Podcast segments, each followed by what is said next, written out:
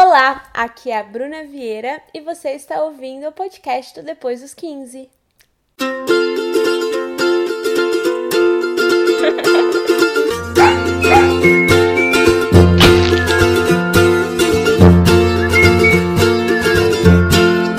E aí, galera, tudo bem com vocês? Estou aqui diretamente de Atibaia com a Ana Sonsin. Diga olá, Ana. Olá! Constrangida quando você fala isso, porque eu não espero. Surpresa. Hoje vamos falar sobre insegurança. Reparei que sempre que a gente conversa no Entre Amigas, que é aquele quadro do final do podcast, onde vocês mandam perguntas, pedem conselhos, um tema que aparece em quase todos os e-mails é insegurança. E eu tenho uma relação, uma, toda uma trajetória envolvendo insegurança que eu acho que eu posso compartilhar um pouquinho com vocês das minhas experiências pessoais e de como eu fiz para lidar e dar a devida importância para cada uma das minhas inseguranças. Eu fui uma criança muito tímida e insegura. Isso não é novidade para ninguém, sempre falei sobre isso. E é muito bizarro pensar como aquela menina da sala que não tinha amigos, que sentava num cantinho, se transformou numa pessoa biscoiteira como eu. não que eu seja é, cheia de amigos, popular e extrovertida demais. Só que é meu tra... é que eu consigo perceber o meu, meu jeito de ser quando eu estou trabalhando e o meu jeito de ser quando eu tô quietinha de boa na minha. E que tem essa diferença também que a gente pode falar mais sobre isso lá na frente. Mas o fato é que a menina tímida da escola se transformou em alguém que vive da própria imagem e que fala para muitas pessoas na internet e em eventos. E é legal pensar em como eu consegui ter essa evolução ou me encontrar dentro da minha trajetória para poder fazer algo que eu gosto muito, porque eu amo meu trabalho e ainda continuar sendo eu, que eu acho que é o mais importante, porque não é sobre se transformar e ser outra pessoa e é mais sobre se conhecer e conseguir se impor em determinadas situações. Eu nasci estrábica, que é uma pessoa que é vesga. Não vou falar muito dos termos técnicos, até porque eu nem sei. Vou falar um monte de merda que os oftalmos choram. Mas eu nasci com meus olhinhos viradinhos. E isso é uma coisa visível, né? Se o recém-nascido abriu o olho e falou, e a vesga? É desde bebezinho? Desde bebê. Então tem foto sua de bebezinha? Vesga. É, é que a minha mãe é estrábica também. Meu pai usa óculos. Então, meu irmão deu sorte. Mas eu não tinha muito para onde fugir. Então eu comecei a usar óculos muito cedo, com dois aninhos. Eu tava lá e era, sabe que é aquela, aquela armação que tem tipo elástico assim pra prender na criança? Porque é tão pequenininha que a criança, tipo assim, pega o óculos e fala, joga no chão. Eu já tava lá de óculos. E quando você é criança, foda-se, né? Óculos eu, eu não gostava muito porque em algum momento eu precisei usar tampão. E aí o tampão ferrou com o meu, meu, meu emocional. Porque eu lembro, tipo, e por que eu tenho que ir pra aula que nem um pirata, sabe? E ninguém mais tinha que usar isso, só eu. Então eu odiava, odiava. E as outras crianças falavam? Eu não lembro, que o tampão era bem nova, assim. Eu lembro hum. da minha mãe colocando aquele negócio chato. Eu acho que, na, como eu era bem novinha, ainda não tinha essa relação de, tipo, ai, o que as pessoas estão pensando. Só me incomodava, eu achava uhum. chato. Depois, mais pra frente, assim, que isso foi, eu acho, refletindo um pouco na minha autoestima. Porque o fato de eu ser estrábica, eu não gostava de olhar nos olhos das pessoas, eu achava que estava incomodando. E essa é uma característica que está no seu rosto. Sabe, a primeira coisa que você faz quando você conhece alguém é olhar nos olhos da pessoa. E aí você fica nesse, evitando esse momento. Isso sim reflete até hoje. Eu detesto dar oi e dar tchau para as pessoas quando eu chego nos lugares. E para mim isso é muito um reflexo que começou lá quando eu era muito criança. Quando a pessoa ia me conhecer, ela olhava, tipo, e eu tenho essa mania de olhar por cima da armação do óculos. Então ela percebia ali que eu era estrábica. Porque o meu tipo de estrabismo, eu só fui descobrir isso muitos anos depois, quando eu fui no oftalmo em São Paulo, que ele me explicou que o meu caso não é como o da minha mãe, que ela fez uma cirurgia e arrumou os olhos. No meu caso, o problema é no cérebro. Eu não sei explicar direito o que acontece, mas é alguma deficiência que eu não consigo processar a imagem dos dois olhos ao mesmo tempo. E aí, quando eu vou tentar focar na coisa, o olho vira. Então, naquela época, eu me olhava e, tipo, meu olho virava, sabe? Eu não tinha um controle disso e eu não tinha um controle do que as pessoas sentiam a, ao me ver assim.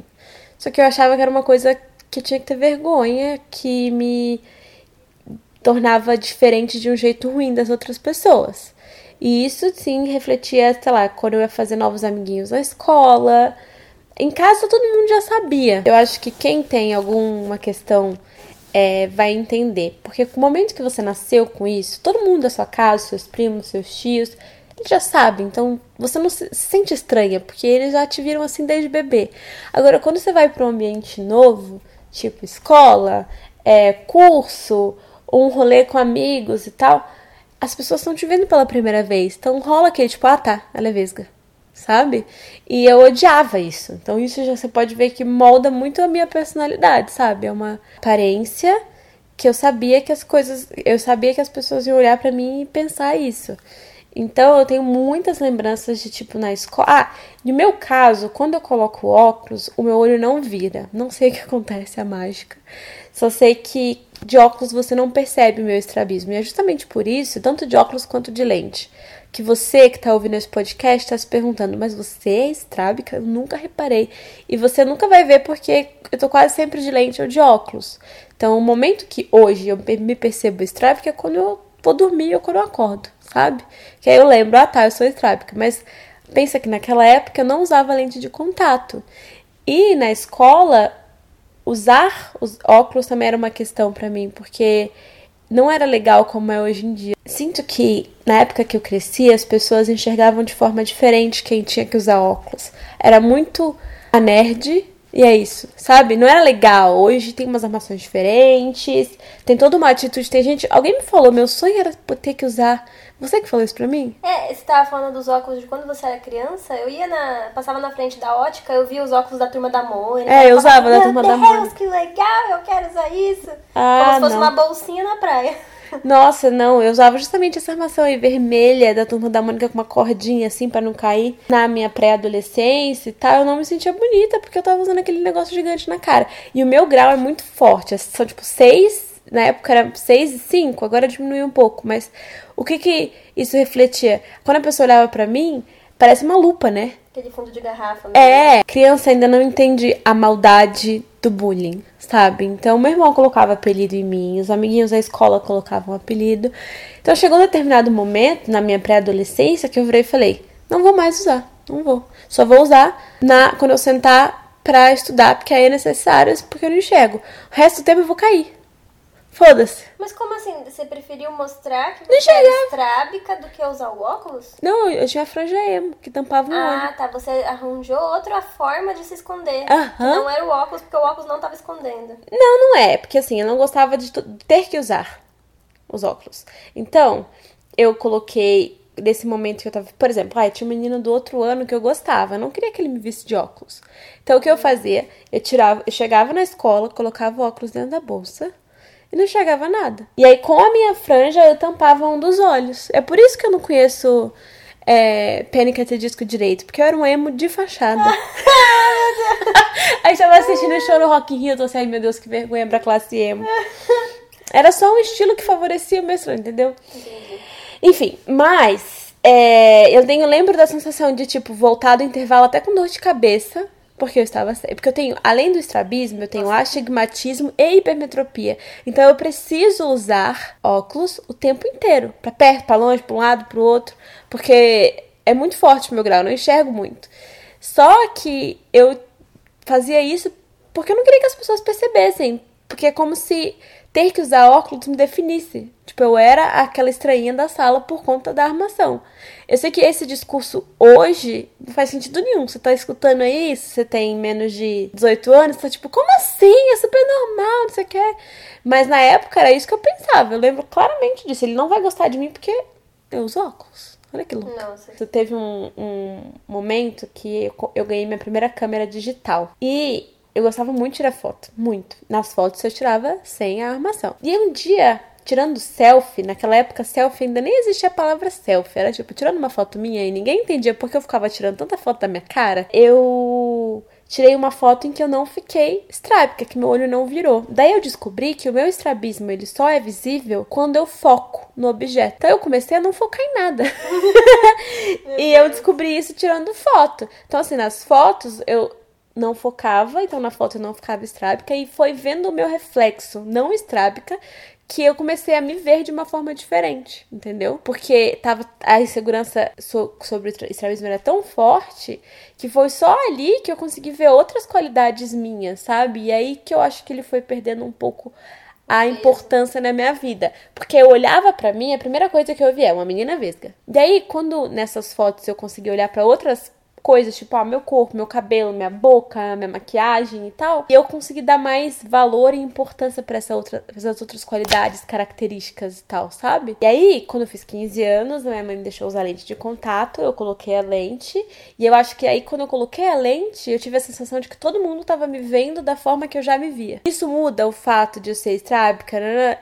É óbvio que eu não vou ser hipócrita de estar falando aqui, ah, é, foi uma, é uma insegurança que eu só varri pra debaixo do tapete, porque muita gente não sabe que eu sou estrábica ainda. Eu falo sobre isso abertamente, eu, eu já postei que, foto. Eu acho que você não varreu para debaixo do tapete, porque como o seu estrabismo é um estrabismo que não dá para fazer uma cirurgia e tal, é a solução, na verdade, do, do seu estrabismo, não é a, a como assim a solução? Porque não tem outro jeito de tirar o seu estrabismo. Né? Não, não tem. É, é que assim, se você tá me vendo vesga, é porque eu não tô enxergando. E eu não gosto de não enxergar.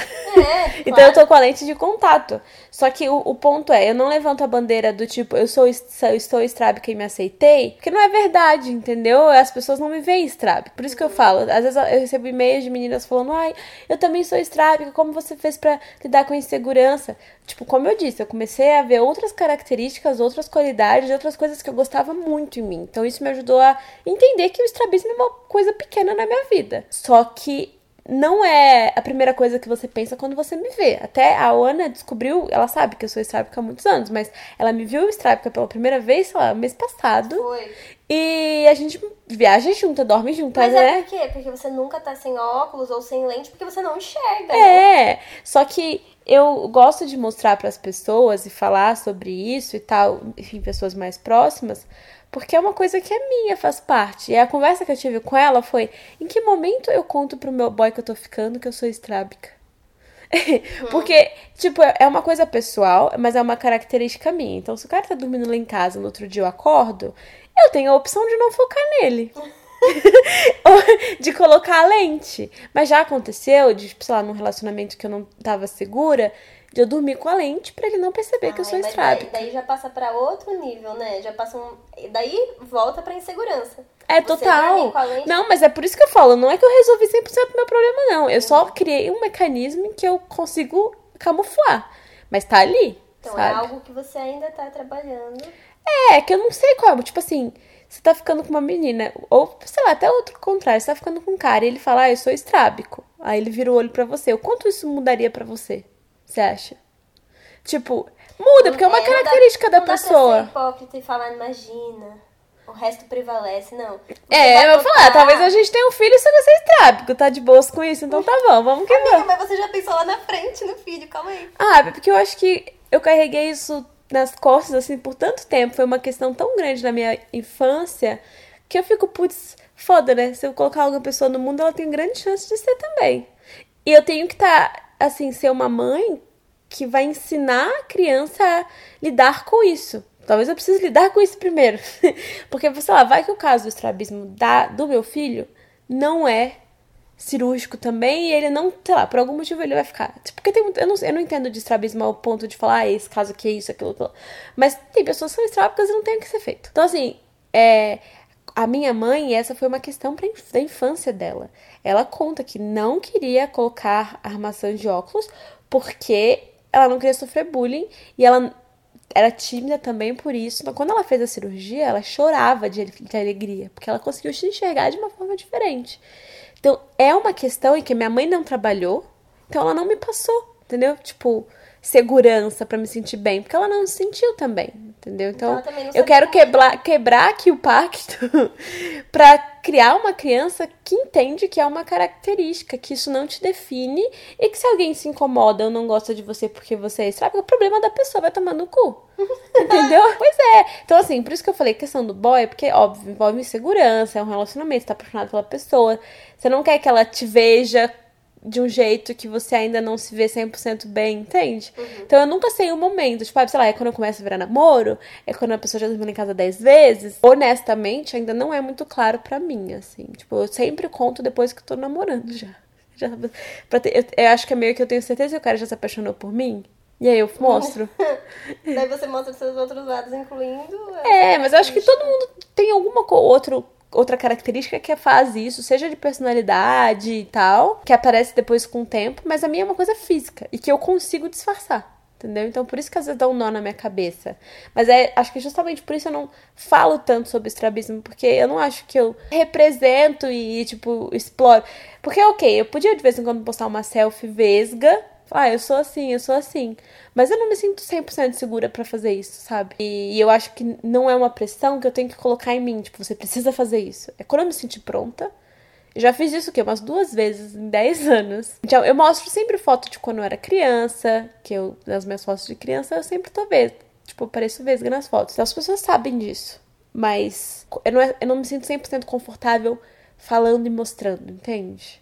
Mas é uma insegurança que hoje tem uma importância muito menor na minha vida. E foi através da fotografia e depois que eu comecei a usar lente que eu entendi que é só uma característica minha. Ainda falando de inseguranças que começaram na infância, é o meu cabelo ele é ondulado e ele é um ondulado quase cacheado, forma os caracóis. Só que quando eu era criança, mamãe não tinha paciência para fazer fitagem, para passar creme. Então, ela sempre passava a escova e eu ia pra aula com o cabelo todo armado. E muita gente confunde esse cabelo armado com cabelo bagunçado. E na escola, naquela época, porque todo mundo queria ter o cabelo liso e alinhado. Até os filmes sempre mostram a menina que, antes de passar pela transformação, onde ela se encontra e se ama com o cabelo frisado, né? É o Diário da Princesa, mas uhum. qual outro filme que tem isso? Essa tem vários. Tem vários filmes, assim, eu consigo. Depois eu vou dar uma pesquisada, mas tem vários filmes que hoje, quando a gente assiste, a gente fica, por que, que alisaram o cabelo da menina? Mas isso meio que vai entrando na nossa cabeça através da minha mãe. Minha mãe também fazia progressiva. Eu comecei a fazer progressiva com 12 anos. E eu fiz progressiva por 10 anos, até dar uma chance para entender como era o meu cabelo de verdade, porque eu já nem lembrava. E o cabelo da gente muda com os anos. Então foi em 2016 que eu comecei a passar pela transição por curiosidade e também porque eu queria mudar a cor do meu cabelo e progressiva mais descoloração ou tintura não combinam muito bem, então o cabelo fica bem danificado. E para minha surpresa, eu me encontrei e me amei no cabelo ondulado, encaracolado e com frizz. E essa é uma questão que até vai virar tema aqui do podcast, porque passar pela transição não, para mim, não foi sair de um, uma ditadura e entrar em outra que é agora o meu cabelo precisa estar sempre definido. Eu não tenho paciência, eu não tenho tempo, não tenho saco para ficar para gastar mais de 10 minutos por dia finalizando o meu cabelo. Eu sei que ele tem potencialmente é, a capacidade de ser um cabelo todo encaracolado, perfeito. Caixinho de anjo. Só que eu não tenho saco para fazer isso. E aí o que acontece? Como meu cabelo tem tintura, ele é naturalmente mais ressecado. Eu faço hidratação dia sim, dia não. Vou no salão semanalmente. Meu cabelo ele está bem forte, tanto que ele aguenta a cor bem. Não tá quebrando, ponta dupla. Só que ele vai ter mais frizz. E as pessoas me perguntam muito isso. Ah, você acha que seu cabelo mudou depois que você ficou ruim? Mudou. Eu passo tonalizante neles mensalmente, retoco a raiz mensalmente. Só que eu gosto de como ele é. Eu gosto dele indefinido, eu gosto dele mais ou menos definido e eu também gosto dele super definido, que às vezes eu tenho paciência. Teve uma vez que uma menina que é cacheada finalizou meu cabelo, ficou lindo, perfeito. Só que eu não vou ter aquele tempo de fazer aquilo diariamente. E eu mostro isso, eu falo sobre isso. Então eu recebo todos os dias mensagens de pessoas falando que vontade de hidratar o cabelo da Bruna Vieira. Como pode a Bruna Vieira ser, trabalhar com marcas e ter esse cabelo? Gente, é o meu cabelo. Não significa que ele não está hidratado. Eu sei que na foto ou no story você vai olhar e falar, putz, mas parece que tá ressecado. Só parece, você está enganada. Se você não tem o mesmo cabelo que eu, se você não tá 24 horas comigo, você não sabe como tá o meu cabelo. Porque das vezes que eu apareci com o cabelo que as pessoas elogiaram a saúde dele, é, foram as vezes que ele mais estava ressecado. Porque é quando tava com escova, com babyliss ou com muito creme, muito, muito creme para finalizar, que acaba ressecando um pouco o cabelo. Então, eu acho foda como a internet funciona, porque as pessoas elas vão, tipo, distribuindo opinião sem entender. E, e é um tipo de comentário que, sei lá, uma pessoa faz, tudo bem, mas eu recebo todos os dias. Vai hidratar esse cabelo, vai hidratar esse cabelo. Sabe, tipo, as pessoas dando ordem, isso me irrita muito. Eu fico, não vou. A minha vontade é não hidratar. Falar assim, vem cá. Vem aqui em casa. não, é sério. E e muitas meninas também me escrevem falando: ah, eu tenho a mesma questão, a minha mãe fica me mandando cuidar do meu cabelo, a minha avó. Aqui em casa é igual, a minha mãe é de boas, mas a minha avó, ela me vê e fala: escova em casa não? Eu falo: não tenho, Inha. Desgrenhada. É, ela fala assim: os cabelos todos desgrenhados. Eu ia perguntar, mas quando você era nova, como que você lidou com isso? Antes de, de Antes de fazer progressivo, é que eu comecei a fazer muito cedo, amiga. Tipo, 12 anos. Com 11 anos só brincar de Barbie. Tipo assim, eu fazia um cabo, um rabo mim, de cavalo. Nossa, eu também tinha o cabelo armado e tal. Eu lembro da, do sentimento de, tipo, querer ir pra escola, passar água, dele tava, tipo, baixinho. Eu chegava lá, já tava tudo no, no teto, o cabelo. E eu olhava pras meninas com cabelo liso, parecia que elas eram fofinhas lindinhas, assim. Porque era, parecia que você tava bagunçada. Era tudo inha bonitinha, lindinha, fofinha, com a prisilinha. Daí olhava pra mim, ah! Eu parecia um heavy metal. Tava lá em cima o cabelo, tipo, lá em cima, bem grandão. Nossa, mas eu criei uns mecanismos, amiga. Eu, tipo, eu me sentia lavava... falda. Sabe a Mafalda, daquela personagem? Sei. Que era grandão daquele jeito. Então, o meu cabelo, é que o meu cabelo ele mudou um pouco. Eu, eu sinto que eu não sei, talvez era só porque eu penteava mais, mas o que eu fazia? Eu lavava à noite, olha que errado, eu lavava à noite, fazia um coque com ele meio úmido, e no outro dia eu soltava, então ele dava, fazia uns caracóis na ponta, assim, e na franja eu fazia chapinha. Chapinha, veio lá pra cá, assim, larguei a mamadeira, joguei a chapinha. Nossa, mas sabe o que é pior? Ah. Eu acho que é pior, na verdade. As minhas primeiras chapinhas eram muito ruins. E daí eu fazia a aquela também, chapinha. A da ficava, chapinha da feira. É, que ficava aquelas partes. Nem da feira, era marca boa, mas tipo assim, era muito ruim, porque era, era o começo da chapinha, né? Ah. Era aquele trambolhão. Daí ficava aquelas partes lisas, aquelas partes meio enroladas, daí ficava pior. Amiga, não, a culpa não é da chapinha, é você que não sabia fazer. Não, muito cabelo, amiga, sério. Ficava... Ah, é que você fazia no cabelo todo, né? No cabelo todo. O meu, meu tinha, eu, eu era emo época... do que da franja lisa só, o cabelo todo encaracolado e a franja reta. Não, não dava, porque era muito armado o meu cabelo. Daí tinha época que minha mãe falava, é que tá você tem Não é que você é muito armado, meu cabelo é mais armado que o seu, mas você tem mais cabelo mais que cabelo, eu. É. E tinha época que minha mãe falava assim, de domingo à noite, ela falava, tá bom, vamos, senta lá na minha cama que eu vou fazer chapinha pra você. E minha mãe ficava domingos, domingos e domingos fazendo no chapinha em mim e era muito feliz, porque daí eu não cansava meus braços, cansava os dela. e ela fazia chapinha no meu cabelo inteiro, só que no dia seguinte ainda tava uma porcaria, porque era chapinha muito ruim, sabe? Nossa, Ele, quebrando o cabelo todo da menina. Quando inventaram a progressiva, eu, eu ia acampar no salão, porque como durava, né? Tipo assim, cinco horas para fazer, era mil etapas, lavava, não sei o que, formal. Mas eu lembro, tipo assim, acordar com o cabelo arrumado sem ter que fazer chapinha. Era um sonho, tipo, na minha cabeça na época, né, arrumado. Porque ninguém me enchia o saco mais o cabelo. Sim. Gente, mas pensa, como na nossa época era muito comum o, o, a solução do cabelo armado, ondulado, etc., era chapinha e tudo bem, era isso. É que eu Não acho... tinha outra solução. Eu... Hoje em dia, imagina as meninas que têm, tipo, 10, 11 anos, elas já sabem que o cabelo delas é lindo e pronto, elas valorizam então, isso. Então, mas é por isso que é legal ter ter diferentes curvaturas e texturas na mídia, sabe? Por exemplo, a Zendaya. Ela foi a minha inspiração porque a relação dela com o cabelo é muito parecida com a relação que eu tenho com o meu. Então ela aparece acordando com o cabelo. Nos eventos, ela vai com o cabelo é, ondulado, com frizz, combina com ela, compõe a personalidade dela. E eu precisei ter essa relação com o meu cabelo, de entender que ele tem muito mais a ver com quem eu sou, do meu jeito de ser e tudo mais, do que cabelo cacheado perfeito. Entendeu? Uhum. Quando eu tô com o cabelo super definido, fica legal, fica meio anos, anos 90 e tal, 80, né?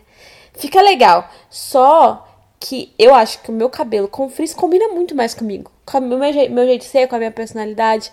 E eu acho, eu sinto isso com a Zendaya também. Porque às vezes ela faz escova, fica maravilhosa também. Mas quando ela tá com o cabelo que é da textura dela de verdade, Parece que ela é 100% Isso ela. Dá, uma, dá um, um a mais na personalidade é, dela. que nem ela, como ela tá em euforia com a personagem dela, sabe? Eu adoro ver o cabelo dela e é muito legal ter personagens que se amam, que se aceitam com essa com a textura deles, entendeu? Até quando eu escrevi o meu conto para um ano inesquecível, que eu criei a personagem Jasmine, na minha cabeça a personagem Jasmine era muito parecida com a Zendaya. Você lembra? Você, você leu, né, sim, o conto? Sim.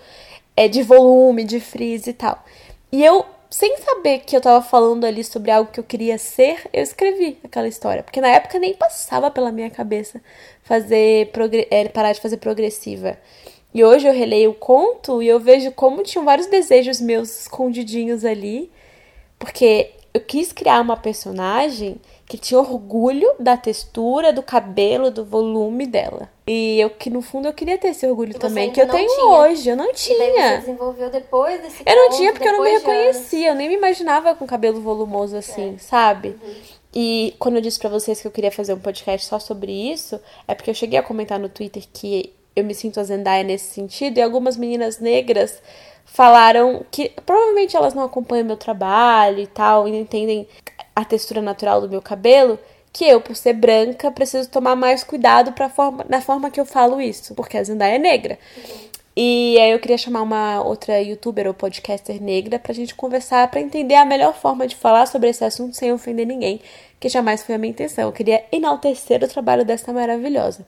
Enfim, mas aí é muito disso. Você tem que encontrar referências e inspirações de pessoas que têm uma relação parecida com a sua.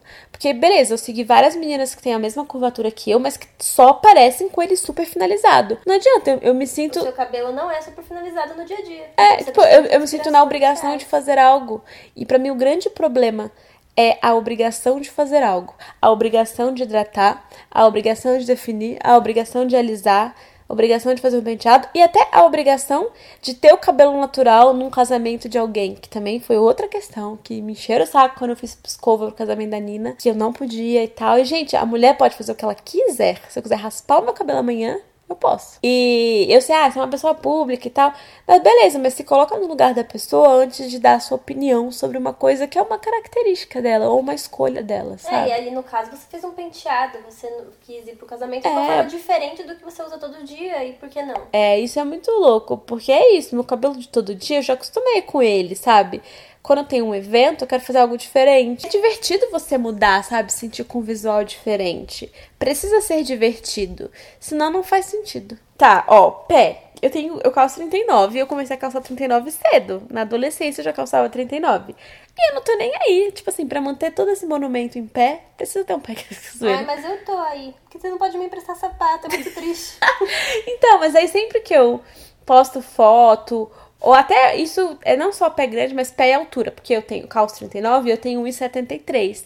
Então eu, eu sou uma pessoa quase alta, eu não me considero alta, mas assim, para muita gente essa é uma altura que já preocupa ou que já incomoda. E aí eu não consigo conceber a ideia de que a altura incomoda. Porque eu, eu sempre achei o máximo ser alta. Eu Como sei assim a altura incomoda? Porque algumas meninas, quando elas usam salto, elas falam: Ah, não sei como, eu não consigo usar salto por conta da minha altura. Porque beleza, quando eu coloco um salto 12, sei lá, 15, eu fico enorme. E eu acho maravilhoso. Tipo assim, eu chego no lugar, todo mundo olha para mim. E para algumas pessoas, isso é muito ruim. Tipo, eu odeio chegar no lugar. O Matheus falou isso pra mim. Eu odeio chegar no lugar e ser notado. Eu falei, como assim? Aí a Ana já vai falar, é a Lu Leão. eu adoro ser notada. Tipo assim, eu coloco qualquer salto eu já fico, tipo, a mais alta do rolê. E eu acho isso incrível. Só que aí as pessoas como, como você consegue? Como você consegue? Eu amo. Entendeu? Uhum. Eu acho maravilhoso. Então isso para você não é uma insegurança. Não é uma insegurança. Eu acho. E o meu pé 39, tipo, beleza, é ruim porque eu vou chegar numa loja, às vezes o 39 é o primeiro que acaba. Nas fotos, às vezes eu fico meio abapuru. Mas uhum. e daí? Entendeu? É tipo, como eu disse, para manter este corpo de pé é preciso estabilidade. E ainda assim eu consigo romper os ligamentos. Então, assim. Foda. Mas eu entendo para as meninas que calçam 40, 41, que é difícil achar sapato, às vezes tem que mandar fazer. Aí se torna realmente. Porque é um, dá mais trabalho, né? O meu pé 39 não me dá mais trabalho. É só realmente, às vezes acaba o sapato, mas eu encomendo, ou enfim, compro outro parecido. Tipo, a questão da altura eu acho maravilhoso. É uma coisa que me faz sentir mais bonita e não uma insegurança, na verdade. Então é muito louco pensar como às vezes algo que para você é incrível para outra pessoa pode ser um defeito, uma insegurança, tipo algo que incomoda muito. Então muda muito a, a sua relação com aquilo, sabe? Agora, orelha. A minha família inteira tem a orelha grande e meio um pouco de abano, assim, mas é mais grande do que de abano. E aí, eu não usava rabo de cavalo na infância, na pré-adolescência, porque eu achava que todo mundo tava olhando pra minha orelha. Depois de um tempo, principalmente depois da transição, eu comecei a fazer mais coque, prender mais o cabelo. Eu não sei, não parou de me incomodar tanto. Continua sendo, eu não operei, a minha orelha tá aqui do mesmo tamanho. Não é tipo, quando eu vou fazer um penteado, eu sempre peço pra moça, ai, deixa, tampa minha orelha um pouquinho, a pontinha dela assim e tal. Então ainda é uma insegurança que tá ali, mas ao longo dos anos foi perdendo um pouco da importância na minha vida, a orelha grande. E juro, você olha a foto de família da minha mãe, é o padrão. Todo mundo tem a mesma orelha. Mesma orelha, esse mesmo tamanho. Você conhece, essa aqui é primo da Bruna, certeza. é... Então você foi aprendendo a lidar e é isso. É, eu escondi por muitos anos. Aí num belo dia eu vi uma foto que eu me senti maravilhosa, com a orelha aparecendo. E eu falei, caraca, tá na minha cabeça isso, sabe? Até você, a Kessia já aprendeu que eu tenho essa segurança. Então a gente vai tirar Sim. foto, ela fala, orelha. Aí eu coloco um fiozinho assim Sim, na frente. uma coisa.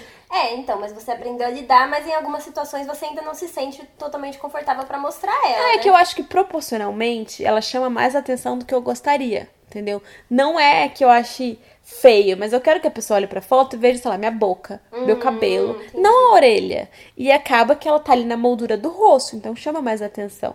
Assim como ter orelha grande e orelha pequena, é uma característica. E às vezes eu quero que a pessoa veja outra coisa na foto. Mas em algumas fotos eu acho que até compõe, sabe, mais. Uhum. Só que o que me preocupa é que a orelha nunca para de crescer. a real. O trauma só aumenta, né? Mas tudo bem, vamos que vamos.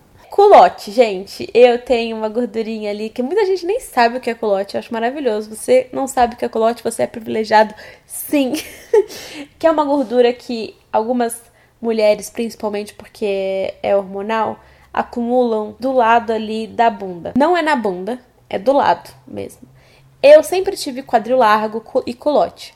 Quando eu tava mais cheinha, não aparecia. Então, assim, sei lá, eu ia vestir uma roupa, a pessoa olhava para mim e falava: Você não parece que veste tanto. Mas eu falava: Amiga, pra passar aqui no quadril, leva um tempo. Tem que ser número tal. Só que eu, o tipo de roupa que eu usava, até no outro episódio que eu falei bastante sobre a minha relação com o meu corpo, eu comentei sobre isso. Não me incomodava tanto. E eu também, eu, eu era uma menina, tipo, não transava muito, não ficava muito sem roupa, no banheiro não tinha muito espelho. Então, tava ali, né, culote. Só que com o passar do tempo, eu tive, comecei a ter um olhar diferente pro meu corpo, sabe? E eu comecei a fazer mais exercício e tal. E, sei lá, minha perna definiu, afinou. Só que o culote não foi embora, ficou ali. E eu já conversei com vários médicos, dermatologistas, cirurgião plástico, para entender o que acontece, porque o meu corpo acumula gordura ali. E aí eu descobri que é uma gordura diferente. A gente tem essa gordura para amamentar, então o nosso corpo, ele, quando eu tomei anticoncepcional, o anticoncepcional simula que você tá grávida, né? Então, ele ficou mandando o corpo guardar, armazenar gordura ali. E ficou. Então, o que os, a minha personal e tal, eles, o que eles me dizem é que vai ser o último lugar que eu vou perder a gordura. Então, eu teria que emagrecer muito mais para o meu corpo entender e começar a gastar aquela gordura. Porque pensa, a mulher tá lá na selva. Pensa isso, sei lá, muitos anos a mulher tá na selva, ela tem que guardar a gordura para amamentar, para criar o seu filho, entendeu? Daí o corpo pensa, ali vai ser É, nosso corpo perfeita. tem um histórico aí de genética, de DNA e tal, que ele ainda acredita que a gente tá lá na selva. Que ele precisa manter essa gordura aqui. E eu falo todo dia pra ele, assim, através da modeladora, da drenagem, não, tá tudo bem. Quando eu engravidar e tiver que amamentar, a gente vai estocar mais gordura. É, tá tudo bem, não precisa. Mas ele não entende. e aí eu faço reduxo, eu faço massagem, que melhorou bastante. Só que ainda é uma gordurinha assim que parece que Deus, quando tava me esculpindo assim, chegou e falou: Hum, vamos puxar aqui do ladinho um pouquinho. É bem localizado.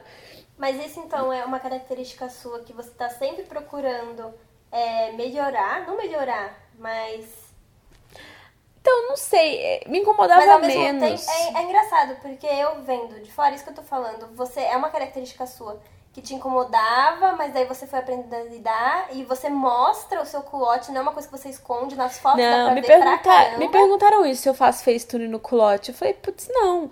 Porque antes eu usava um estilo de roupa que não marcava tanto, mas percebe que sempre foi uma questão. Então, quando eu escolhi um vestido, eu não escolhi um vestido é, com tecido molinho, tinha que ser um tecido que ou apertava o culote ou era bem soltinho pra ficar fluido, sabe? Uhum. Então, influenciava nas roupas que eu usava, na forma que, sei lá, eu ia ficar com alguém e tal. Tipo, era uma questão, era uma insegurança. E é muito bizarro, porque é uma coisa muito nossa, sabe? A maioria, sei lá, eu me relaciono com homens, né? A maioria dos caras que eu troquei uma ideia sobre o culote, todos falam, não, acho demais, acho lindo.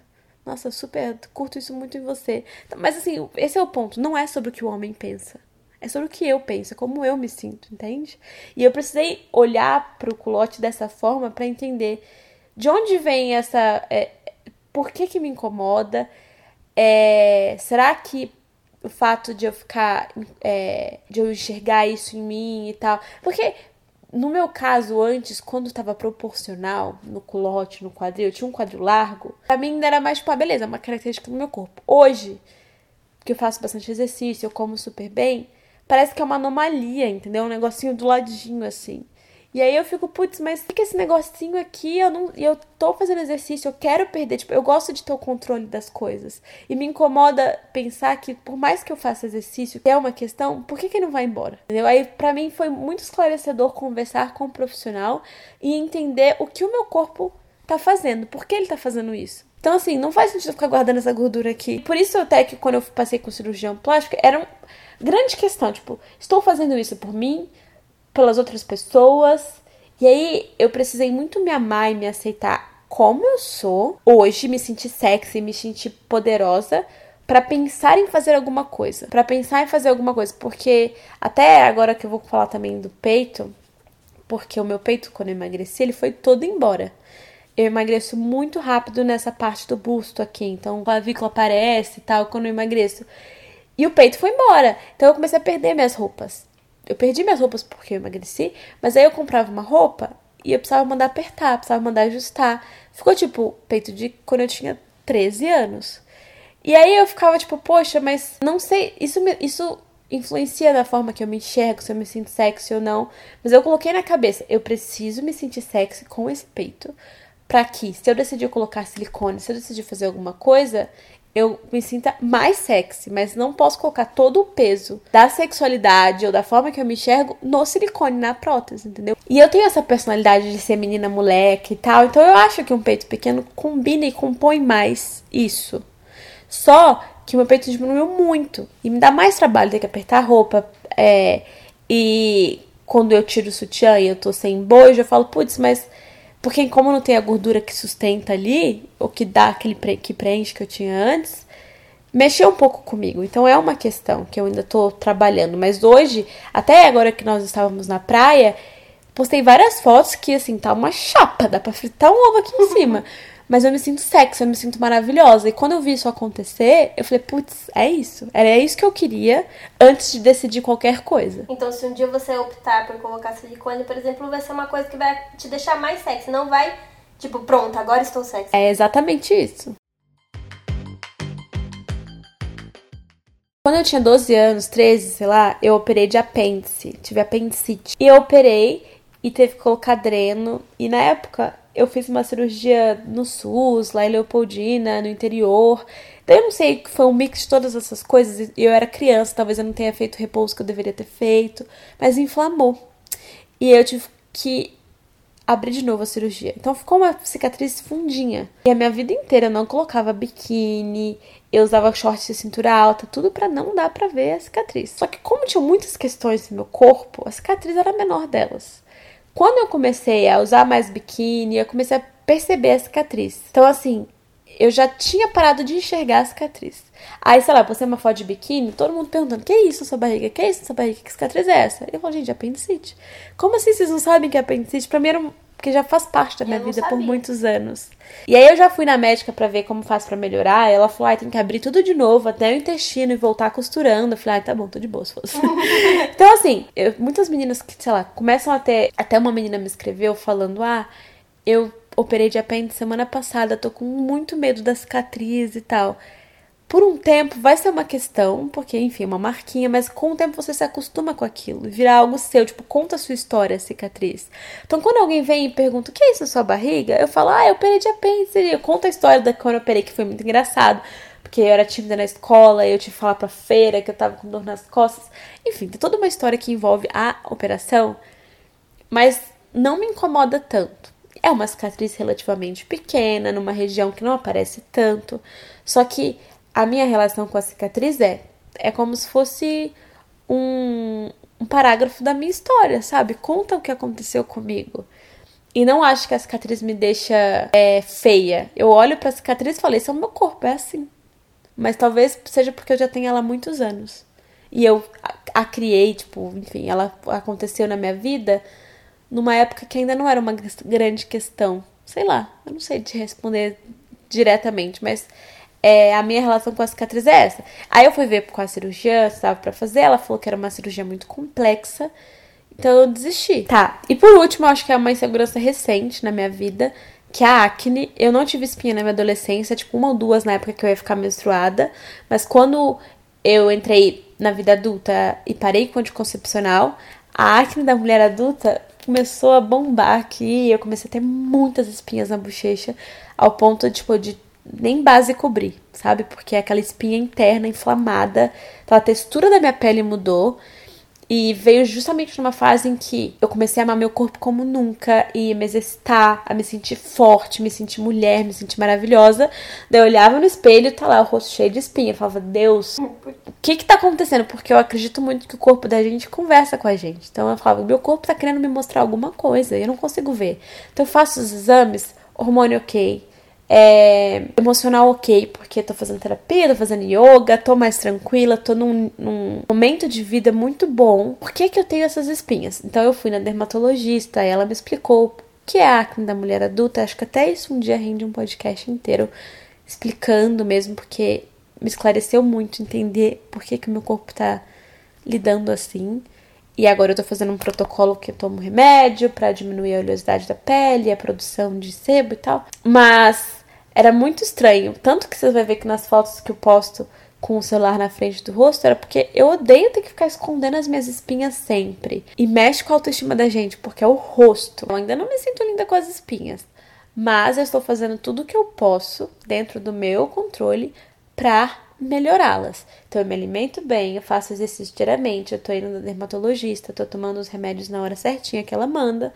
Então eu estou fazendo o possível. A questão é, no processo do tratamento, você precisa estar bem com as suas espinhas. Porque senão você cria um complexo e aí você começa a querer esconder e passar muita maquiagem. E aí você acha que as espinhas te definem, entendeu? E hoje, muitas vezes eu vou num salão chique em São Paulo com o rosto cheio de espinha e eu falo, gente, é isso, eu tô com espinha. Ah, mas você apaga nas fotos. Eu uso o filtro Paris lá do Stories que dá uma camuflada assim na pele. Então, não é que eu, eu acho maravilhoso. Por exemplo, a do meu podcast, do meu outro podcast com as meninas, sabe? A Gigi Grigio, ela faz várias selfies cheia de espinhas, tipo assim, ah, a gente tá foda hoje. Eu acho maravilhoso. Não faço isso sempre, faço às vezes. Às vezes eu falo, putz, não, hoje eu vou passar base. E eu acho que tem que estar tá tudo bem, sabe? A gente não pode ficar tipo, poxa, por que você nunca, você não aparece com suas espinhas, não sei o quê? Porque eu não tô afim. Porque ainda é uma questão para mim, eu tô trabalhando, sou um ser humano, beleza? Então, eu falo sempre sobre espinhas, eu mostro, gente, isso aqui funcionou, isso aqui não funcionou. Mas eu preciso fazer as pazes com a minha espinha. Na vida, assim, sabe? Tipo, gente, é isso, eu tô com espinha. E às vezes eu me justifico. Tipo, ai, meu rosto tá assim porque é espinha hormonal. Meu rosto... Porque eu como tão bem, não uma. Tipo, a primeira coisa que a pessoa me pergunta é: você come da fritura? Uhum. Daí eu fico assim: não. Eu? A rainha dos orgânicos? e é uma coisa que vai além do meu controle. É muito difícil você entender que nem tudo tá no seu controle, sabe? Mas aí eu tô fazendo esse protocolo novo, faz o quê? Uns 20 dias, e tem melhorado bastante. Mas ainda não descobri 100% certeza o que que é. Então, seguimos no tratamento, seguimos juntas com as espinhas. Afinal de contas, toda rosa tem espinhos. Ouvindo esse podcast e olhando o feed do meu Instagram, você fala: Nossa, como uma mulher que se ama e se mostra tanto, tem tanta insegurança é só para mostrar para vocês que todo mundo é assim. Se você for conversar com a Gisele Bündchen, se você for conversar com a Graça Massafera, que são mulheres que que a gente considera tipo nosso sonho de beleza. Elas têm as questões dela, vêm de forma diferente, e as pessoas mostram isso de forma diferente e trabalham isso também de forma diferente. Então, quando você escutou isso, você provavelmente pensou nas suas inseguranças, do tipo, ai, eu nunca vou conseguir falar sobre isso, eu nunca vou conseguir mostrar. E eu realmente acredito, isso é um padrão de todo podcast. Quando você fala de um problema, você tem coragem de olhar para ele, de cuidar dele ou de procurar ajuda, ele perde um pouco do peso e da importância na sua vida. Então, ignorar e colocar para debaixo do tapete, o que, que você vai fazer sem perceber? Mudar aquilo para outra coisa na sua vida. Então, esse podcast é um convite para você celebrar suas diferenças e as suas inseguranças de uma forma saudável. Celebrar não é eu tenho que me aceitar, eu tenho que ser assim, eu preciso me amar.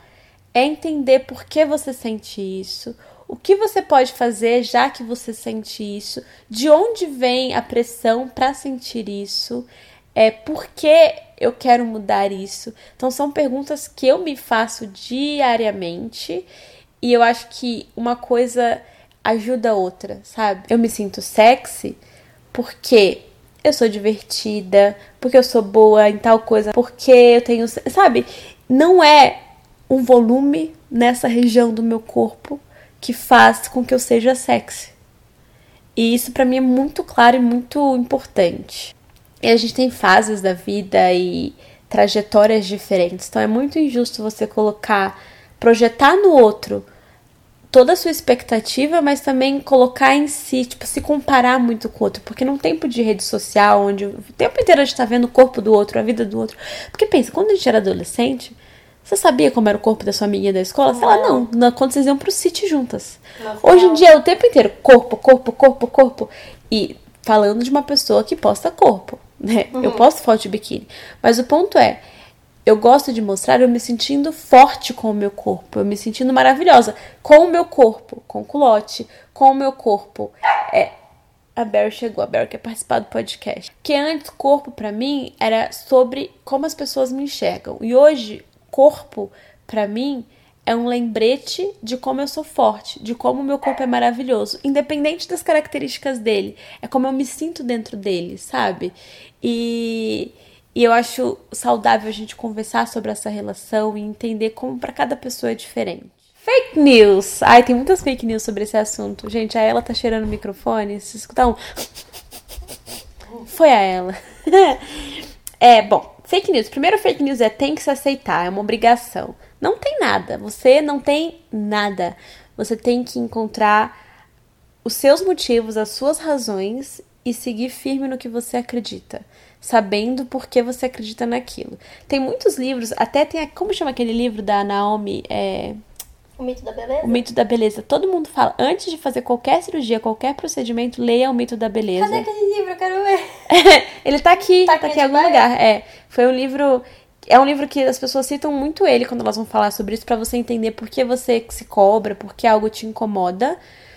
E mesmo depois de ler esse livro, você ainda assim tem o direito de fazer o que você quiser fazer, sabe? Acho complexo você colocar todo o peso numa pessoa de anos e anos e anos de coisas que todo mundo acreditou, agora você não pode mais acreditar nisso.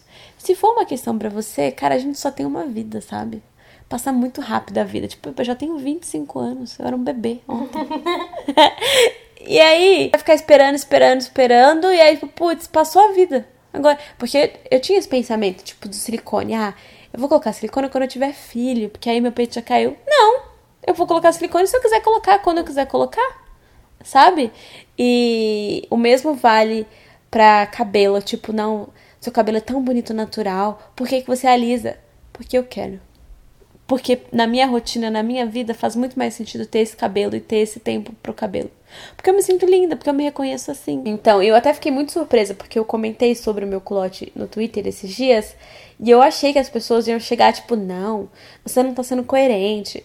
Porque apesar de falar sempre sobre isso, eu não sei se todo mundo assiste todos os meus stories pra, pra, pra ver a forma que eu falo sobre isso. E as minhas leitoras foram super, tipo, faz o que você achar melhor, meu anjo. Elas foram muito, muito fofas. fofas muito empáticas. Teve uma outra menina que falou, ah, é, você me representa, você me representa, eu gosto de, ver, de seguir por isso e por aquilo. Mas acho que eu tenho muitas outras características e muitos outros motivos que a pessoa me segue por, sabe? E eu faço questão de mostrar todo o processo, de tudo que eu sinto, de tudo que eu vivo, para não simplesmente aparecer num belo dia, tipo, oi, gente, eu sou assim. Não, você sabe como eu fui ontem, como eu fui há um ano, há nove anos, se você me segue desde sempre. E é uma construção. Eu acho que a forma que eu me enxergo hoje, a forma que eu, que eu sou, tudo que eu sou foi uma construção. E por ser uma construção, não é uma opinião, não é um comentário, não é uma coisinha que me destrói, sabe? Porque, óbvio que eu levo em consideração cada passo que eu dou, cada tijolinho que eu coloco ou que eu mudo, eu faço com alguma certeza, porque eu sou assim. Tipo, eu gosto de ter certeza do que eu tô fazendo. Mas eu preciso saber que também, tipo, respeitar a minha história, respeitar. Até uma, a Ariane falou uma coisa muito. Eu vou mostrar, depois a gente posta depois dos 15 o link desse tweet que eu fiz e de todos os comentários. Porque acho saudável, sabe, para alguém que tá considerando fazer algo, ler a opinião de mulheres femininas. Porque é isso, o feminismo é isso, é você apoiar a decisão de outra mulher, não é você julgar a decisão de outra Nossa, mulher. Total. E eu achei, tipo, um exemplo muito lindo. Ok, é uma coisa superficial, uma coisa muito minha, particular, mas achei muito lindo todos os comentários. Vocês são lindas, perfeitas. Segundo fake news. Se eu fizer todas as modificações, eu vou me amar. Gente, não vai. Não é físico, sabe? É emocional, é a forma que você se enxerga. É por isso mesmo que eu quero esse livro seu emprestado, porque eu, eu tenho muito essa mentalidade. Tem, a gente tem essas conversas sempre, eu e a Ana. E eu penso, a Bruna pensa, Conta aí. Que, a gente pensa muito diferente. A Bruna, ela pensa tipo assim, se eu colocar silicone vai ser algo que vai agregar, porque eu já sou maravilhosa. Eu não, gente. Eu penso tipo assim, se eu colocar silicone, aí sim eu vou ficar bonita. E Infelizmente eu penso assim. E não é uma chavinha que você vira, são conversas e, é experiências de outras pessoas que você vai entendendo. Eu gosto, acho que talvez por ser autora, eu fico analisando as pessoas, sabe? Tipo, amigas ou blogueiras que eu sigo, influenciadoras que eu sigo, de entender como elas se transformam e como elas lidam com essas transformações.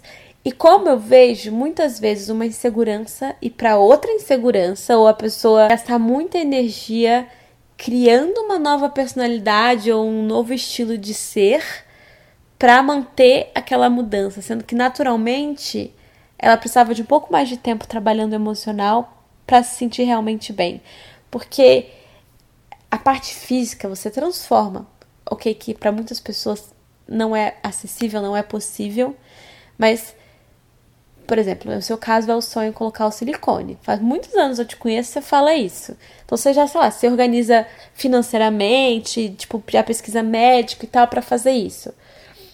E aí, se você não trabalhar como você se enxerga, o silicone vai ser um volume ali. Beleza, o cara, sei lá, você tá ficando com o cara, ele vai te achar mais gostosa por isso. Mas você vai se sentir mais gostosa só por cara te, porque o cara te acha mais gostosa? Porque gostosa tem um monte por aí no meu caso, é muito, é muito difícil trabalhar isso. Ah. Porque eu sei de tudo isso, mas eu fico pensando ao mesmo tempo. Eu sei, eu penso assim, eu tenho que ser, me sentir linda antes do silicone. Mas o tempo todo eu penso, nossa, mas com silicone, meu Deus. Nossa, mas, mas não é assim, porque senão não existe mulher peituda insegura.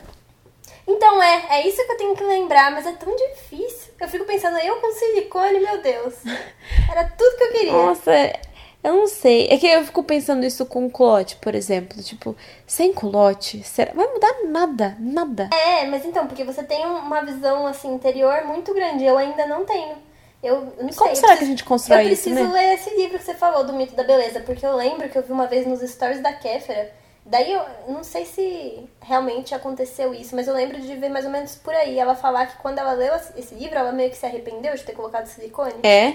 É, uma coisa meio assim, porque ela colocou silicone cedo, né? Não cedo, mas faz muitos anos que ela colocou silicone. Uhum. E daí esse livro ela leu, acho que no ano passado, no ano é, retrasado. É. E daí eu lembro de ter visto alguma story dela falando assim, tipo, poxa, por que, que eu coloquei silicone mesmo? Não, mas você sabe que, por exemplo, eu, quando penso em colocar silicone, eu penso em colocar pra eu ficar com o peito que eu tinha antes. Que é o peito quando eu tomava anticoncepcional. Aí eu, eu tava... não, amiga, eu quero colocar pra ficar paniquete. não, eu queria colocar um peito que ficasse natural, que a pessoa olhasse pra mim e falasse, nossa, nem parece que é silicone. Porque a questão é o formato do peito pra mim. Que mudou quando eu emagreci, porque ele ficou, assim, mais, mais o médico falou, é, um, é, putz, canular, sei lá, que é um formato que não é um peito que eu tinha, entendeu? Então, assim, poxa, eu me esforço, eu faço academia, eu adoro olhar no espelho e me sentir forte e tal. Só que eu olho pro meu peito e ele tá assim, ó. E aí, tipo, não tem o que fazer, porque a gordura que tava ali dando preenche o formato redondo do peito, entendeu? E aí, pra eu, vou, não tem como eu, tipo, programar assim meu cérebro e falar assim, ó, próxima gordura que eu comer, põe aqui, tá? Ele foi no quadril, entendeu? Então, é muito assim, não quero transformar quem eu sou, mas eu quero voltar a ter aquilo que era uma característica minha e que sei lá, biologicamente meu corpo eu não quis deixar ali. Sim, mas pra mim é diferente. Eu quero olhar no espelho e ver aquela voltinha lá. Quero É? colocar um top e ver ali. Nossa, eu não consigo me altinho. enxergar assim com peito grande, porque parece que não combina comigo. Você acha que combina com você? Eu não sei nem se combina, pra ser bem sincera. O, o meu negócio é tão que eu preciso. É claro que não é uma coisa que eu não coloquei até agora só porque eu tô pensando. É porque eu tô me organizando financeiramente, mas eu tô pensando ao mesmo tempo. Mas eu sei que eu tenho que fazer os dois ao mesmo tempo, sabe? Não é tipo, tenho dinheiro, vou lá e, co- vou colocar. Não. Quando eu tiver o dinheiro, eu vou parar de novo e vou pensar, peraí, eu É vou lembrar de tudo isso e vou falar, mas será? Como é que vai ser? Mas é, meu, é que é difícil, muito mas bizarro. é tipo, pensa assim. Eu queria que todo mundo tivesse essa oportunidade, tipo aquele filme Sexta-feira Muito Louca, de ficar no corpo de uma outra pessoa por um dia. Tipo assim, imagina se um dia você pudesse escolher uma menina que você acha muito gata, que você queria ter o corpo dela, ou viver. Não viver a vida dela, mas ter o corpo dela. A filha do Renato Gaúcho. Quem? A, fi... A Ana. É o... a filha do Renato Gaúcho Quem é Renato Gaúcho, meu Deus? é um jogador. A Ana, que inesperado, meu Deus. Ah, É um jogador de futebol. Ah. Mas é que aconteceu bem isso. É uma filha de um jogador de futebol. Ela chama Carolina Portalupe. Daí, Deus numa céu. época, eu comecei a seguir ela porque ela justamente ela tinha peito pequeno. E ela era mó lindona, assim, mó tipo, uou, corpão e peito pequeno. Certo. Só que daí ela colocou silicone. ah. E daí eu acho que refletiu em mim, porque eu quero colocar também. Ah, é foda isso. Mas assim, você acha que ela ficou mais sexy depois? Eu não sigo mais ela, deixa eu ver. Peraí. Mas por que que você deu um follow? Faz muito tempo, foi tipo 2014. Mas você percebe como ela já se sentia sexy antes? Ah, mas enfim, o corpo dela era o corpo que eu queria ter. Ó, ela coloca um, um topzinho e fica aquela, aquela O peito. voltinha. Não sei, é que eu gosto de ser moleca. E aí quando eu vejo um peito assim, eu tenho a sensação que se eu colocar, todo mundo vai me enxergar como mulher. E eu não sei se eu tô pronta pra isso. Sabe? Mas eu acho ela moleca também, o corpo. Ela não tem um, um silicone exagerado, sabe? A minha pergunta foi: imagina que se um dia você pudesse ter o corpo dela, você ia ver que tem outras questões que são que ela tem insegura, sei lá, relação com o pai, é, o tamanho do pé, é, pelos encravados no sovaco. Tem outras questões, entendeu? Então, tipo, quando eu convivo com uma menina que é muito, tipo, ah, eu queria ter esse corpo, eu queria ter esse cabelo, eu queria ter isso. Aí eu converso com ela, ela me fala, ai, mas, nossa, eu detesto essa curvinha aqui. Tipo assim, ela vai encontrar uma questão, porque insegurança não é só física. É a autoestima, tudo isso é uma coisa que você constrói de dentro pra fora. E aí você começa a fazer mil intervenções de fora pra dentro. Ali dentro, se você não lidou com aquilo, não entendeu aquilo, aquilo vai refletir em uma outra área da sua vida. Ou seja, antes de gastar o meu dinheiro com silicone, eu tenho Terapia. que investir no quê? Um pacote de terapia. É isso. É, a grande realidade é essa. É, não, eu acho, eu acho saudável, assim, pra pessoa não colocar o peso na cirurgia, sabe? Até tem a ver com o próximo fake news. Tô fazendo isso pro boy voltar. Porque eu tive uma Como conversa. assim tô fazendo isso pro boy voltar? Porque a minha dermatologista falou. Aí eu tive uma conversa com ela, eu já, que eu já chego nos médicos, porque eu leio tanto e, e pesquiso tanto que eu já chego no médico e ele fala: O que você tá fazendo aqui, meu anjo? Porque, tipo assim, ela foi me explicar o que é a mulher, acne da mulher adulta, não sei o que, tudo isso eu já sabia. Mas ela falou que assim, ah, o olhar que você tem pro seu corpo é o olhar que eu queria que todas as minhas pacientes tivessem. Porque tem muita gente que chega aqui, sei lá, o casamento tá meio conturbado e tal, e a pessoa chega aqui achando que vai fazer mil procedimentos e isso vai fazer com que o cara volte a amá-la. Você tá brincando que isso acontece? Exatamente. E alguém deixar de te amar não é físico. Não é só físico. Pode ser que tenha o pessoa- o cara, tipo, ah, Ele é um escroto. é, mas é o que é mais comum, né? Um homem é difícil gostar de homem. Mas é, o ponto é que na cabeça da mulher é uma coisa 100% física. Entendeu? E não é. É uma construção de personalidade, de estilo de vida, enfim, muitas outras coisas. Aí o que acontece? A pessoa vai, gasta, tipo, 30 mil reais, muda peito, muda rosto, põe botox, não sei o que, não sei o que, e aí o casamento acaba mesmo assim. Daí a pessoa volta na dermatologista e fala: não adiantou, não resolveu. Porque não é só físico, entendeu? Envolve Não muita coisa. Os, o, o, porque, tipo, o que eu mais vejo no Twitter é, é os caras falando que gosta de uma mina diferente, não sei o que, aí quando vai ver. é, tem um padrão, sabe, físico do que eles gostam. Mas isso aí é uma outra questão que, que é. Eu acredito nisso também. Só que falando de você, pra você, por você, não adianta você se transformar acreditando que isso vai mudar o jeito que o outro te enxerga, porque o outro te enxerga muito mais do só do que ele vê. É como você se sente, é o que você fala, as decisões que você toma, é o valor que você dá pro relacionamento, o valor que você dá pro relacionamento com quem você é. Isso, o pacotão, é, pesa muito mais do que só o físico, sabe? Só que as, as pessoas não têm essa relação de entender isso, sabe? E é muito difícil quando você tá no olho do furacão você entender isso. Eu sei porque eu passei por isso, por um período de término, de separação e tal, em que eu culpei meu corpo, culpei mil coisas. E aí depois de umas semanas assim, eu falei, tem nada a ver com o meu corpo, tem nada a ver com como eu sou, como eu me pareço sabe? Uhum. E então é para de culpar o seu corpo, que coitado, ele tá aí sobrevivendo. Pensa todos os seus dias mais difíceis, seu corpo estava lá com você, firme e forte, tá aí inteiro.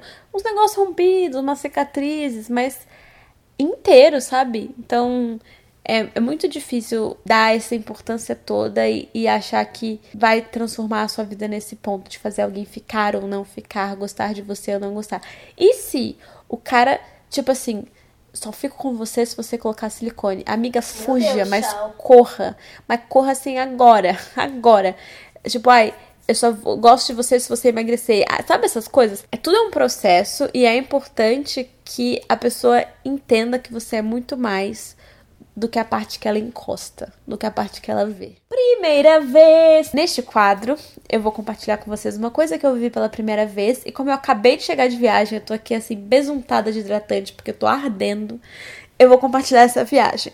Fomos, eu, a Ana, os meus pais, para Japaratinga, Alagoas, que é um paraíso caribe brasileiro, pertinho ali de Maragogi. E eu fiquei num resort novo que abriu lá, que eles me chamaram para conhecer.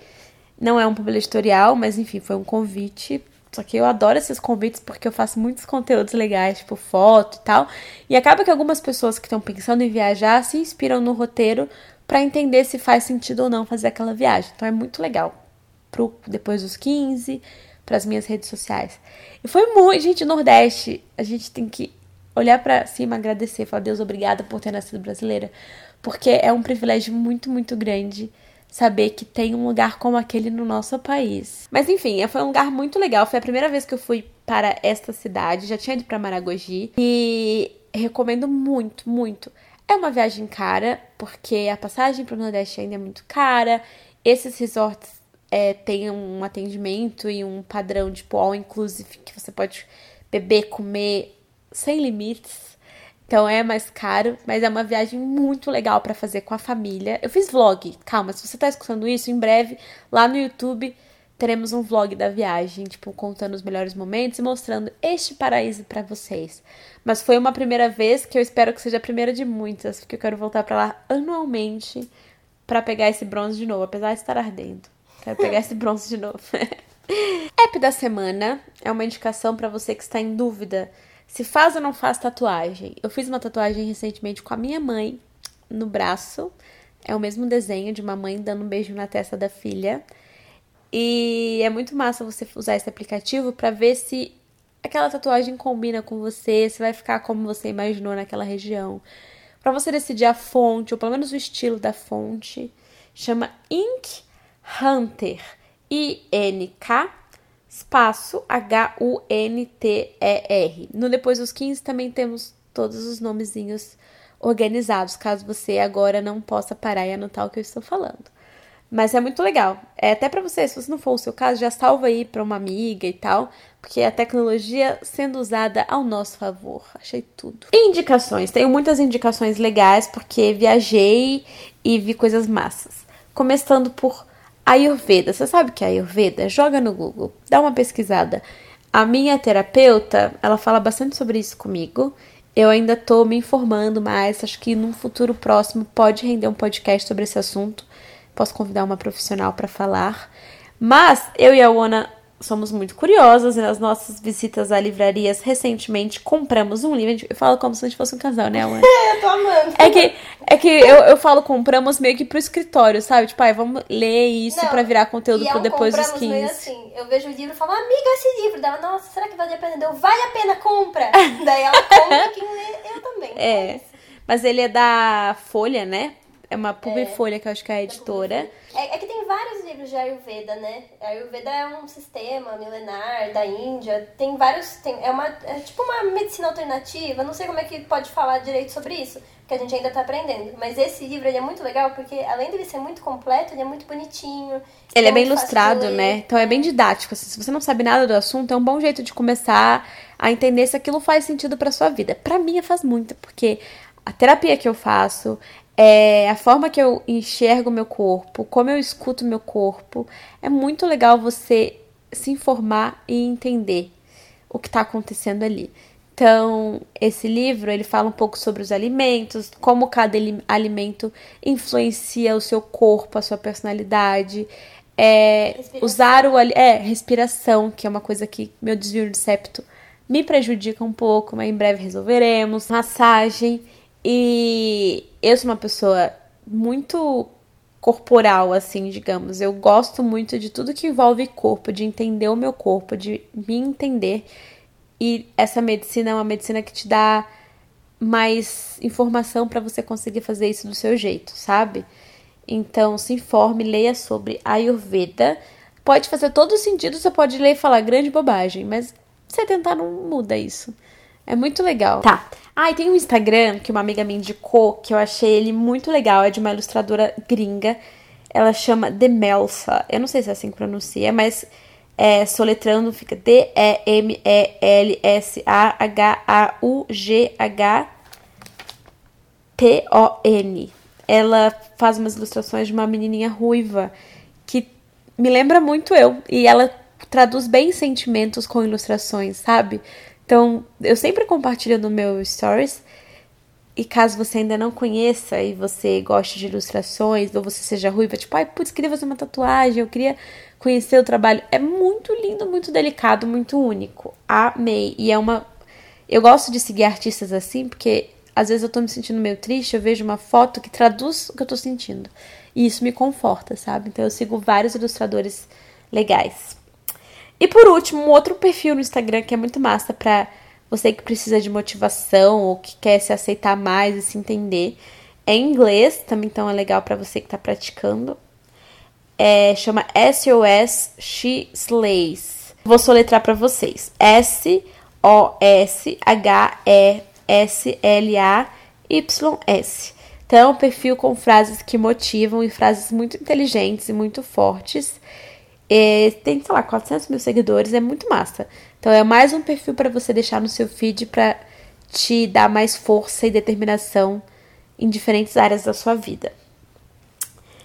Peça da vez, cara, eu usei um biquíni nessa viagem que eu precisava falar dele aqui porque ele é perfeito. Ele é um biquíni básico, por isso até a marca chama Basiquini.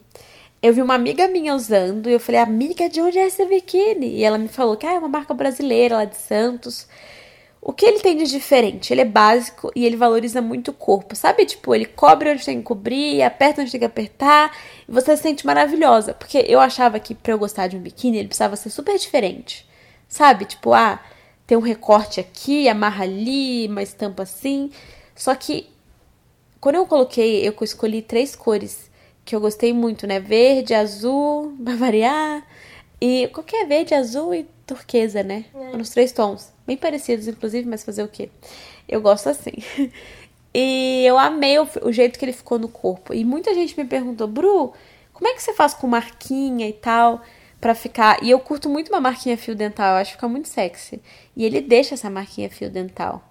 Então ele funciona tanto se você tem bastante peito, porque a foto dessa menina que eu vi, ela tem um peitão, quanto para você que tem peito pequeno. Ele não fica sobrando, sabe, tecido ou, ou é incômodo, tipo daqueles que apertam demais. Eu amei. E o verão tá chegando, né? Aquela fase que fala, putz, será que eu compro biquíni? Será que eu não compro? Dá uma olhada no Instagram deles. Eu marquei eles em todas as fotos de biquíni do meu Instagram. Mas dá uma olhada lá para ver se faz sentido para você. Eu amei, amei. E agora vamos para o Entre Amigas que nada mais é o quadro em que vocês conversam comigo. Se você ainda não mandou o seu áudio contando o seu caso, pedindo conselho, faça isso agora, é muito fácil. É só mandar um áudio para uma amiga e encaminhar por e-mail para mim, entre amigas, arroba depois dos 15, por extenso 15, tipo blog.com. Oi Bruna, tudo bem?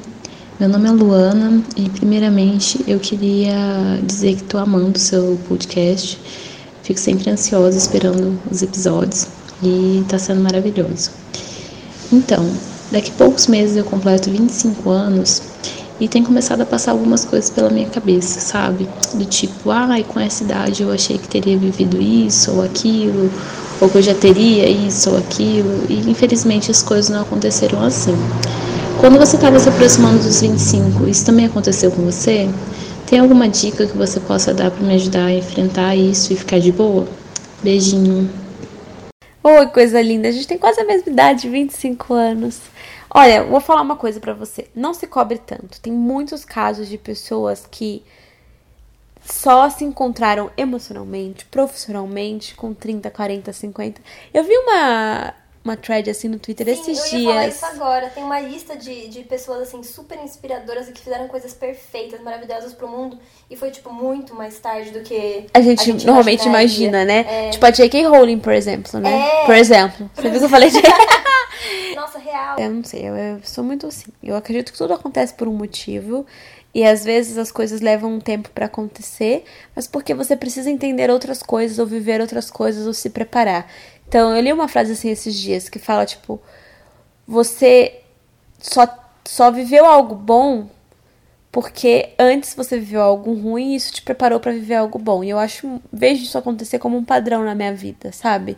Tipo, uma coisa ruim aconteceu para uma coisa muito boa acontecer depois. Só que a forma que você lida com a coisa ruim ou, sei lá, com uma fase difícil, com um momento, meio que define se você vai estar pronto ou não, preparado ou não para viver outra coisa. E a, gente vive momento de crise, em que algumas coisas profissionais, assim, parece que não dependem muito da gente, sabe? Porque não tem oportunidade e leva um tempo e é muito ruim porque você se compara com outras pessoas. E eu te entendo completamente. E, e acho que muitas pessoas que estão escutando esse podcast estão, tipo, pensando e sentindo a mesma coisa. Então, não se sinta sozinha, não acho que, tipo, ai, putz, parece que tá dando certo para todo mundo, para mim não e tal. Eu acho que é uma coisa geral. E eu acho que tem uma coisa muito de antigamente, sei lá, que a gente olha pra. A gente às vezes tem essa projeção de que com aos 25 a gente já vai estar, tá, sei lá, estável amorosamente, estável no trabalho, estável no É, mas pensa quantas coisas isso... você viveu e sua mãe não. Eu penso é, muito isso. Exatamente. E é porque, tipo, a gente tem essa. É porque nossos pais, eles casaram muito cedo, eles fizeram uma. uma eles tinham outra configuração de vida. A gente é. se espelha nisso às vezes.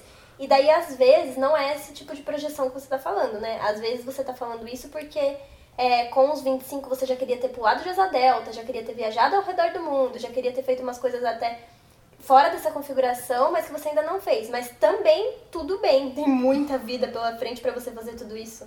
Muita, muita mesmo. E aí são coisas assim que você pode fazer com 30, você pode fazer com 40, você pode fazer com 50, sim. Claro que pode. Vai acontecer. Não precisa por esse peso. 25, gente. Nossa, tá muito, muito novo ainda. Eu concordo muito disso que a Ana falou. E é muito importante a gente ter esse olhar do. As gerações mudaram, as prioridades mudaram, são tempos diferentes. E dependendo da região que você mora, por exemplo, eu sou do interior. Muitas das minhas amigas já estão casadas com filhos, sabe? E eu entendo como é diferente a prioridade delas é diferente, isso não me torna melhor nem pior que elas, sabe? Porque ao mesmo tempo que eu posso olhar para elas e pensar, putz, eu já deveria estar casada, elas podem olhar para mim e pensar, putz, queria ter uma empresa. Então são decisões, pequenas decisões e tempos diferentes. Descobre, tipo, qual, é muito importante você ter as suas prioridades, ver como você está gastando o seu tempo. Porque, óbvio, cada coisa tem seu tempo, mas também você precisa entender como você está gastando o seu tempo. Se você tiver certeza que você está fazendo o seu melhor, siga em frente, sabe? É só você ter certeza que você está usando o seu tempo para o que realmente faz diferença. É, tipo, ah, meu sonho é dar aula. Beleza, você está estudando? É... Quais são os pequenos passos que você tem que dar para você atingir aquele objetivo? Porque senão você fica tipo, ai, mas nunca vai acontecer, porque eu nunca vou conseguir dar aula. Na hora certa vai acontecer. É, não, mas muitas coisas precisam acontecer até você conseguir realizar isso. Quais são essas coisas? O que você pode começar a fazer hoje? E não só ano que vem, sabe? Porque sempre tem algo que você pode fazer hoje, não é algo que tá diretamente relacionado àquilo, mas que vai te aproximar de um momento de vida em que você vai finalmente poder fazer aquilo, sabe? Oi, Bru, tudo bem? Meu nome é Ana, tenho 17 anos e eu terminei o ensino médio ano passado. E esse ano eu me dediquei a fazer um curso para vestibular porque eu quero fazer faculdade de medicina. Entretanto, eu percebi que não é uma trajetória fácil e eu me toquei de que não vai ser bom para mim emocionalmente se eu continuar no cursinho ano que vem. Por isso eu decidi que se não der certo, eu vou cursar psicologia, que é uma faculdade que me deixaria muito realizada também. Porém, eu tô tendo muito atrito com os meus amigos ultimamente, porque eles não gostam muito desse curso. E toda vez que a gente fala sobre isso, eles dão uma risadinha, zoam um pouco com a minha cara, falam que não vai dar certo. E por mais que já tenha, tipo, falado que é isso que eu vou fazer mesmo, eles continuam nessa. Só que eu não queria me afastar deles, porque eles são pessoas incríveis e eles fazem bem para mim, no geral, assim. E a gente tá junto há tanto tempo e eu não sei o que fazer. Eu queria muito a sua ajuda. É, um beijo para você e pra Ana e eu tô amando o podcast. Posso falar uma coisa? Psicologia é meu curso dos sonhos, sabia? Não sei se isso ajuda de alguma forma, mas é a, é a faculdade que eu sempre quis fazer. Sempre quis fazer. Eu acho fascinante. E a pergunta que você tem que se fazer é: isso me fascina? É, ou estou indo por esse caminho porque parece ser o mais fácil? Se te fascina tanto quanto medicina, vai em frente, sabe? Talvez você se conhece, sabe da sua rotina, talvez. É, ah, não, eu não tô pronta para viver isso agora. Você pode fazer psicologia e depois fazer, fazer medicina, se especializar numa coisa, enfim. É, você se conhece, seus amigos conhecem uma versão de quem você é. Então você pode, tipo, pé na porta mesmo, falar assim, é o seguinte, isso tá me machucando, é uma decisão que eu estou tomando, eu não quero que vocês falem, porque eu acho que falta é, coragem quando a gente é pré-adolescente, adolescente ou jovem, de chegar com o pé na porta, assim. Nossa, total. Nossa, hoje, assim, tudo eu chego com o pé na porta em todas as situações, sem tempo, irmão. Sim, tudo bem que você gosta muito deles, que eles são pessoas incríveis, mas nesse sentido eles não estão sendo pessoas incríveis.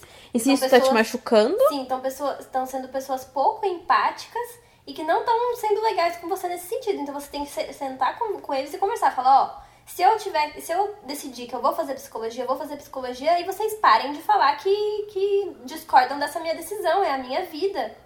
Para com isso. E se eles não pararem, daí é tchau, gente, porque imagina. É, se afasta, sabe? Porque eu acho que muitas vezes eles nem têm noção do quanto está refletindo na sua vida.